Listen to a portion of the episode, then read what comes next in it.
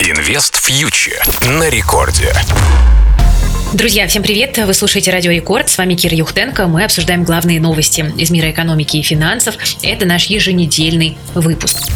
Ну что ж, друзья, на этой неделе российский рубль удивлял нас э, своими показателями. В какой-то момент мы даже видели, как пара доллар-рубль у нас упала ниже отметки 72. Правда, продолжалось это недолго, но тем не менее, там в районе 75 рублей курс кажется достаточно устойчиво смотрится, и многим может показаться, что ситуация действительно стабилизировалась. Я бы, честно говоря, не стала спешить со слишком оптимистичными выводами, потому что мы понимаем, что на этой неделе проходил налоговый период, что оказывало поддержку российской валюте и, кроме того, мы понимаем, что сейчас Банк России стремится смягчить разнообразные валютные ограничения, которые были наложены а, в самый разгар кризиса, для того, чтобы дать экономике возможность дышать. И мы с вами видим, что вот уже, например, смягчаются требования к валютным экспортерам, у которых есть больше времени, чтобы не продавать свою валютную выручку. А, кроме того, ранее были отменены ограничения на продажу валюты в банках. Ну, правда, не все банки располагают валютой, чтобы ее продать, а у Тинькофф, например, и вообще нет такой возможности, потому что что у них нет кассы. Делать это можно только через кассу.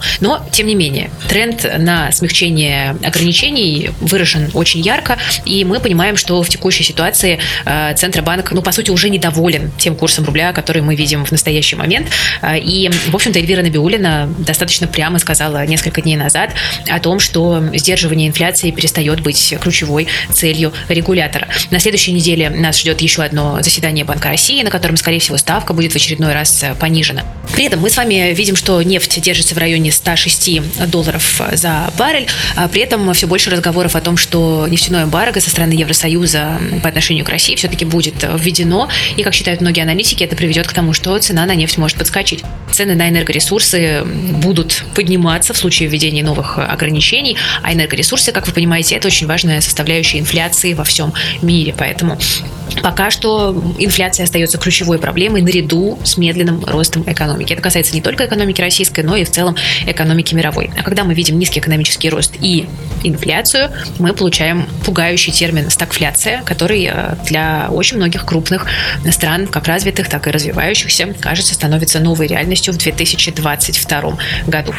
Если мы посмотрим на фондовые рынки в мире, то увидим, что американские индексы корректируются достаточно существенно. В четверг глава ФРС Джером Пауэлл заявил, что повышение ставки на 50 базисных пунктов в мае э, кажется логичным решением и также добавил, что, возможно, стоит двигаться и быстрее. То есть ставка ФРС э, будет э, повышаться более быстрыми темпами, как раз-таки для того, чтобы обуздать полыхающую инфляцию.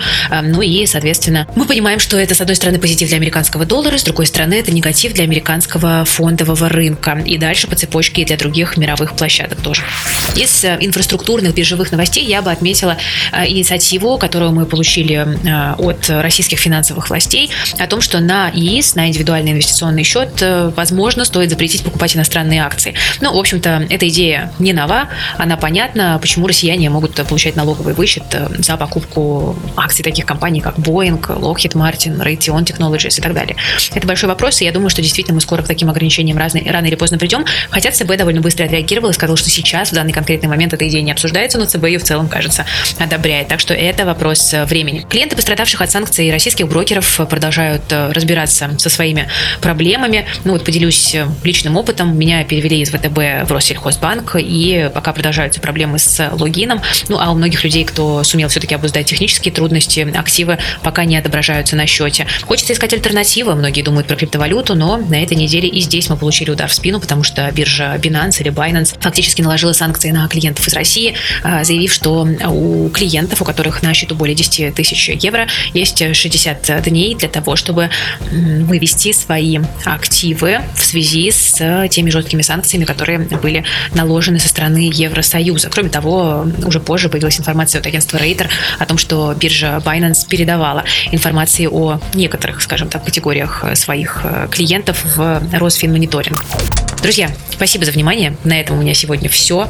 С вами была Кира Юхтенко, команда Invest Future. Я напоминаю, что у нас есть телеграм-канал и также образовательная платформа IF+, где мы помогаем освоить сложные инвестиционные и финансовые инструменты под чутким надзором нашей команды. Спасибо за внимание, берегите себя, свои деньги и слушайте Радио Рекорд. Всем пока. Инвест Фьючер на Радио Рекорд.